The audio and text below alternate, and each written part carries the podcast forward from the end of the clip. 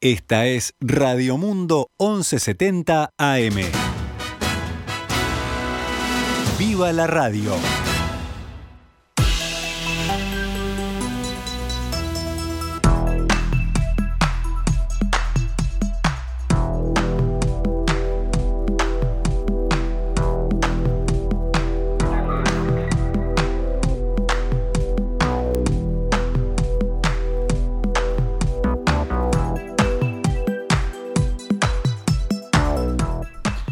12 horas 15 minutos damos comienzo a una nueva edición de Noticias al Mediodía en el aire de Radio Mundo en este martes, martes 19 de octubre del año 2021, cuando actualizamos la información para todos ustedes.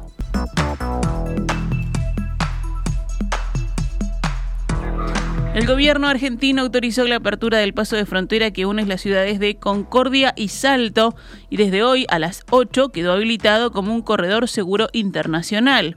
Podrán ingresar las personas de nacionalidad argentina, residentes en el país y ciudadanos de Uruguay que hayan permanecido allí durante los 14 días previos al ingreso al territorio nacional, según indica la información emitida por el gobierno vecino. Para poder entrar a Argentina se debe primero completar una declaración jurada, ya sea en el paso fronterizo o de forma previa a través de la web, presentar un PCR negativo realizado como máximo con 72 horas de anticipación, con excepción de los menores de 6 años, y el esquema de vacunación completo. La decisión del gobierno argentino, consignada por el diario El País, quedó reflejada en un boletín publicado en la web de Presidencia. El horario del corredor será todos los días de 8 a 16 horas.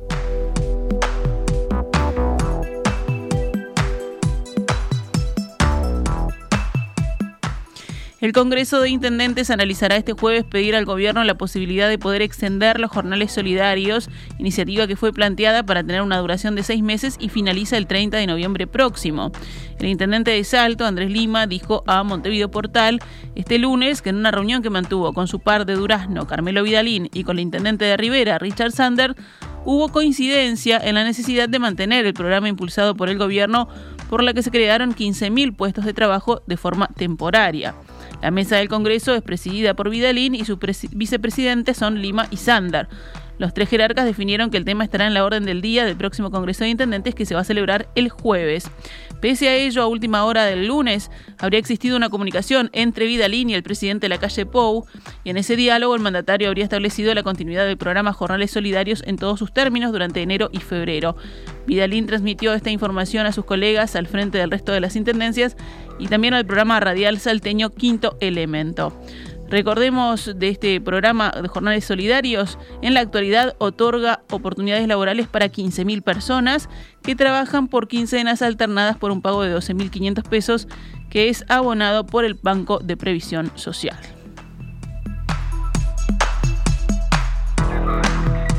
Se frustró la negociación entre la terminal Cuenca del Plata y el Sindicato Único Portuario y Ramas Afines, el SUPRA, cuando estaba cerca de terminar el conflicto laboral. Hoy habrá una asamblea del Supra desde la hora 12, ya comenzó, con paro total de actividades. Se mantendrá únicamente una guardia gremial para controlar el normal funcionamiento de los contenedores refrigerados. La hora del reintegro de los trabajadores a sus tareas se definirá en la misma asamblea. La compañía belga Katunasi, accionista mayoritaria de TCP, elevó ayer una carta al Ministerio de Trabajo en la que informó que no firmará el nuevo convenio colectivo que había preacordado con su sindicato hace una semana. Según la empresa, sus reparos responden a que tras el acuerdo, representantes del gremio solicitaron un compromiso adicional de 18 jornales para cuatro empleados de la plantilla o de lo contrario no presentarían el texto ante la Asamblea de Trabajadores. La multinacional expresó en su carta que el Supra pretendió incluir un cambio en el contenido del convenio colectivo que se había acordado y que excedía el compromiso asumido por TCP. Por su parte, Álvaro Reinaldo, vocero del sindicato, dijo hablando con el observador que están aguardando para tener algún diálogo por estas horas con el Ministerio de Trabajo para ver si se puede encauzar la negociación con TCP hacia la firma del convenio colectivo, dijo Reinaldo. Según el diario El País, la cúpula del pit también intercedió en busca de un acercamiento entre las partes.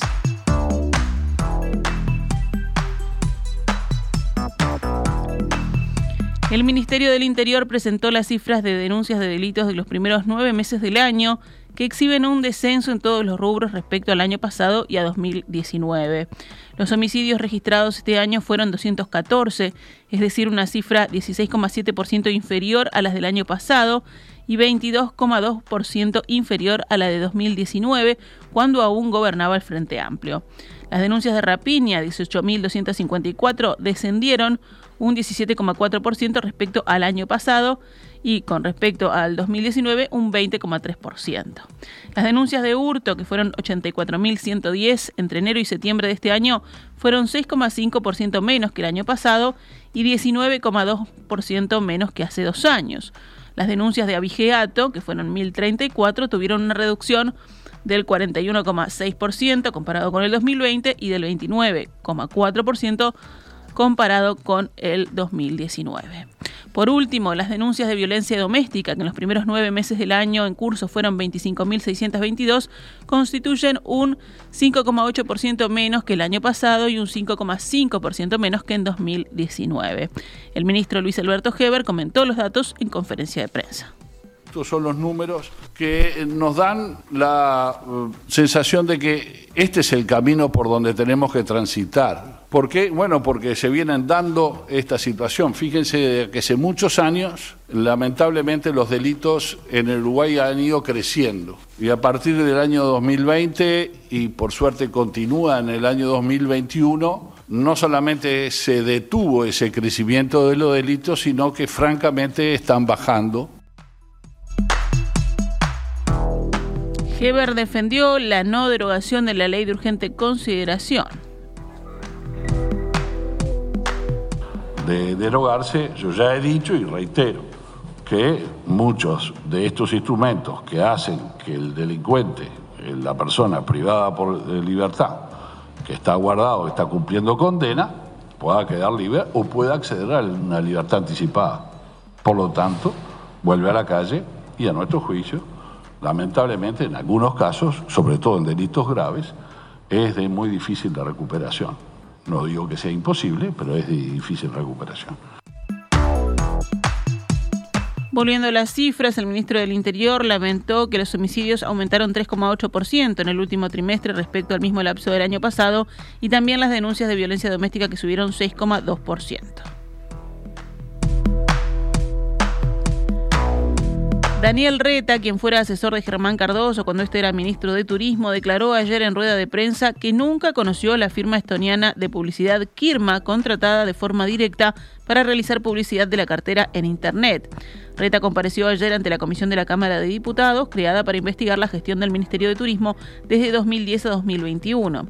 Según el observador, el ex adscripto de Cardoso dijo que no envió propuesta alguna sobre Kirma, empresa a la que el Ministerio, bajo titularidad del actual diputado Colorado, le adjudicó 280 mil dólares que no llegó a pagar debido a reparos interpuestos por el Banco República. Para hacer valer esa posición, Reta mostró un documento con una propuesta de publicidad digital que no llevaba el nombre de ninguna firma, enviada por la agencia Young Rubicam, asesora en marketing y publicidad del Ministerio de Turismo. El mismo medio señala que existió un segundo documento enviado, ya con el nombre de Kirma, que Reta omitió mencionar. La agencia Young Rubicam comunicó anoche que presentará pruebas al Parlamento que confirman que el ex Crypto fue uno de los que envió la propuesta de Kirma.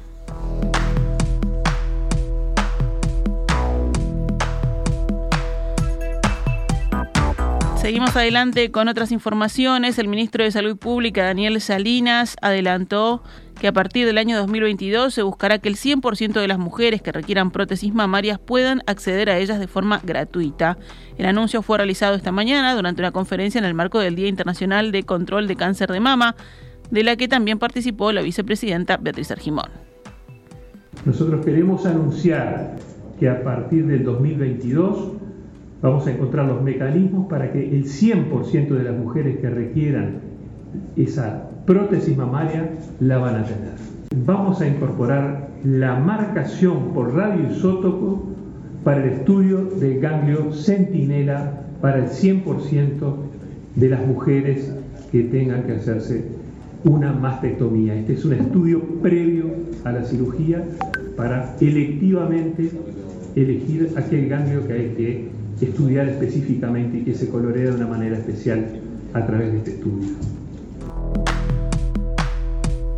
Finalmente, Salinas indicó que los estudios de mamografía, que hasta el momento son opcionales para las instituciones de salud, pasarán a ser obligatorios desde el año 2022 hasta el 2024. Con este cambio se va a incrementar el diagnóstico precoz de mama, agregó el secretario de Estado. Por su parte, Argimón recordó que la detección temprana del cáncer de mama lleva a curar este auténtico flagelo. Es un tema muy sentido para las mujeres, pero que repercute en el entorno familiar y social, expresó la vicepresidenta. 12 horas 25 minutos, vamos con noticias de la emergencia sanitaria.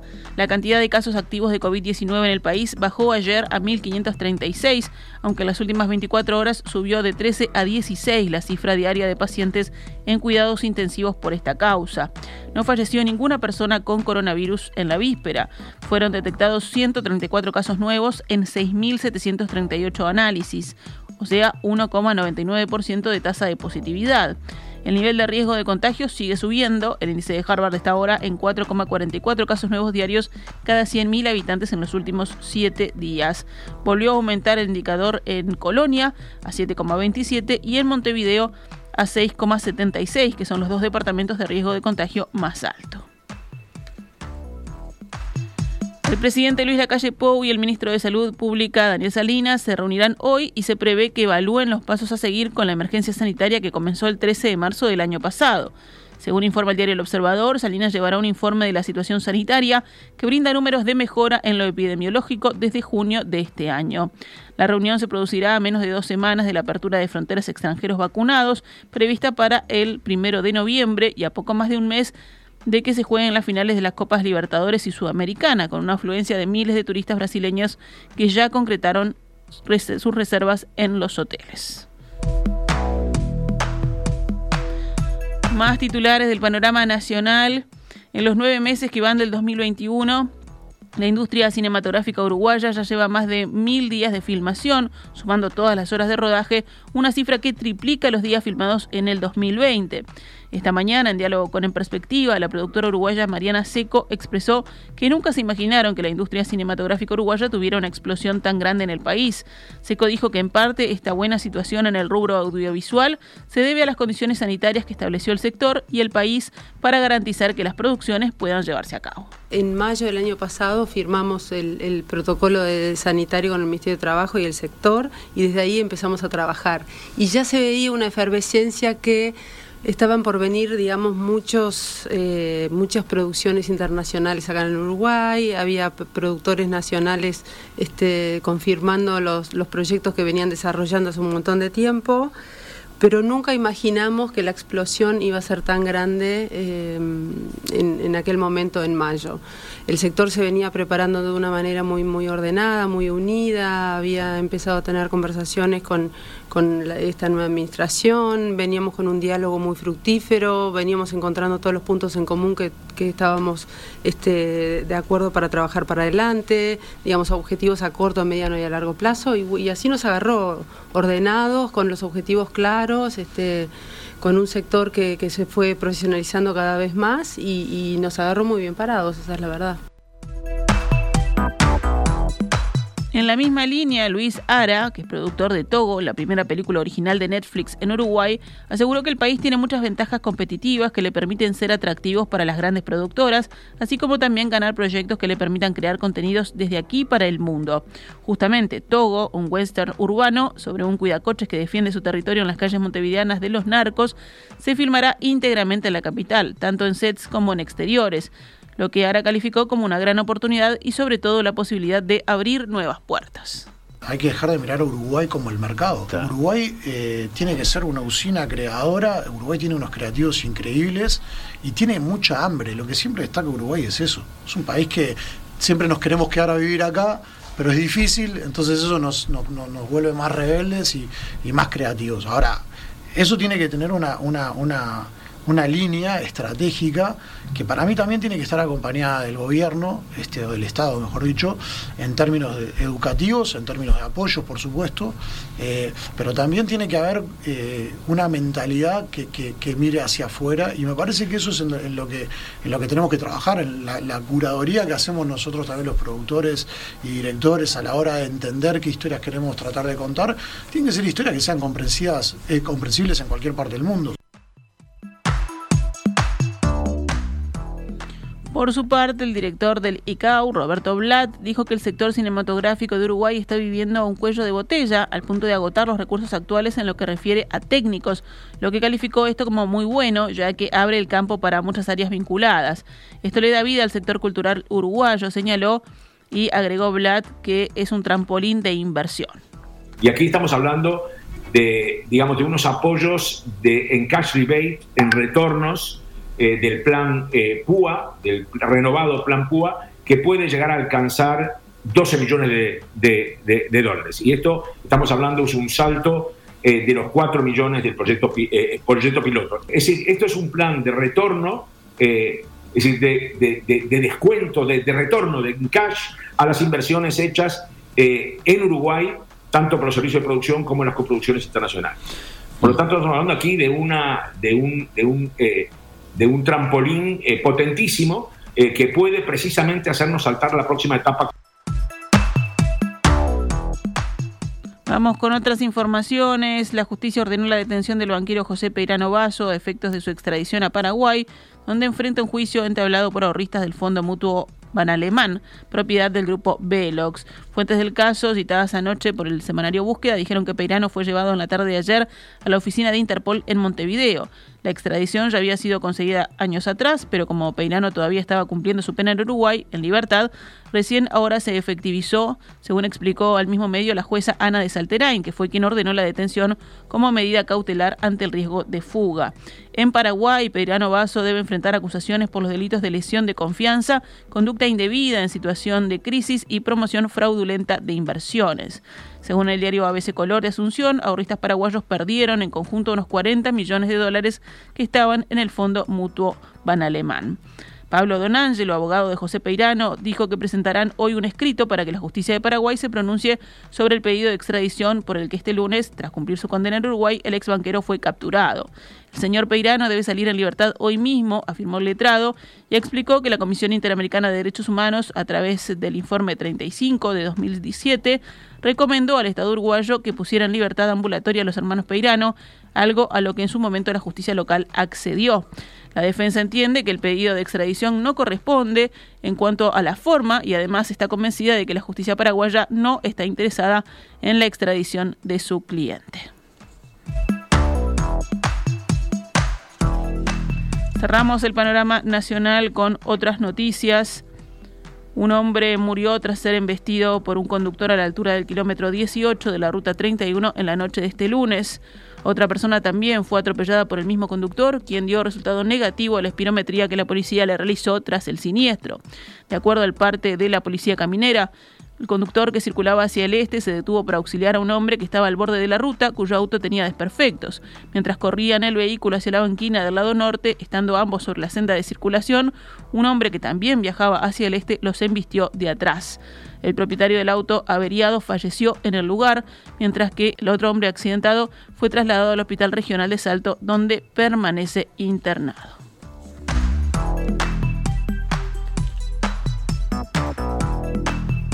Actualizamos a cuánto cotiza el dólar a esta hora en pizarra del Banco República. 42 pesos con 70 para la compra y 44 con 90 para la venta.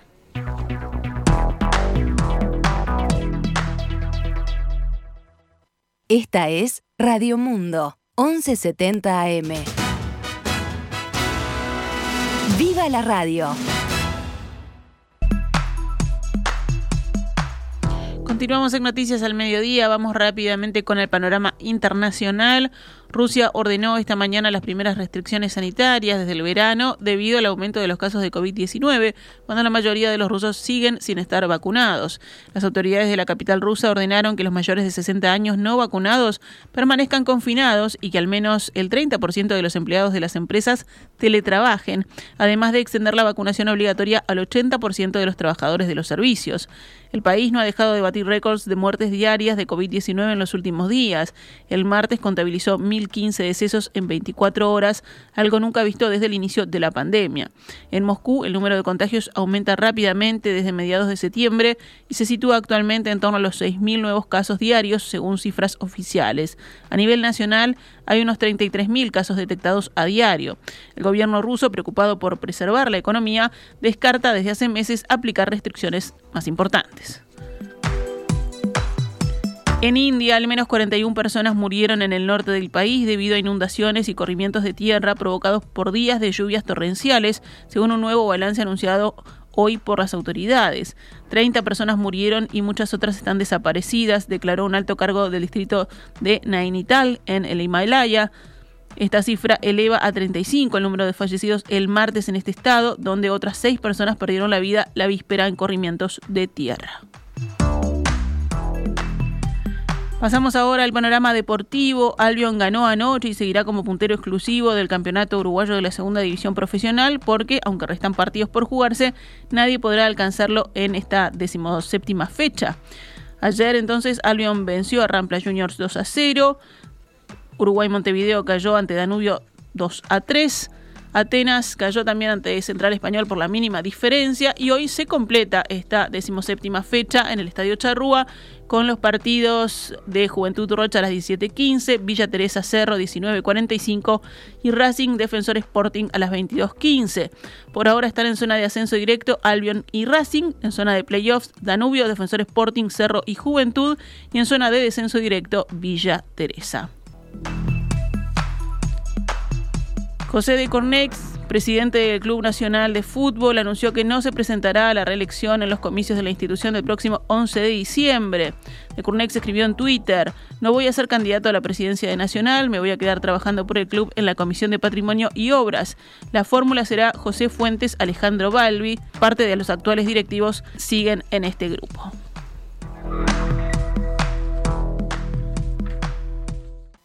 En perspectiva, una invitación para observar el Uruguay y el mundo también en las redes sociales. Seguimos en Facebook, Instagram y Twitter.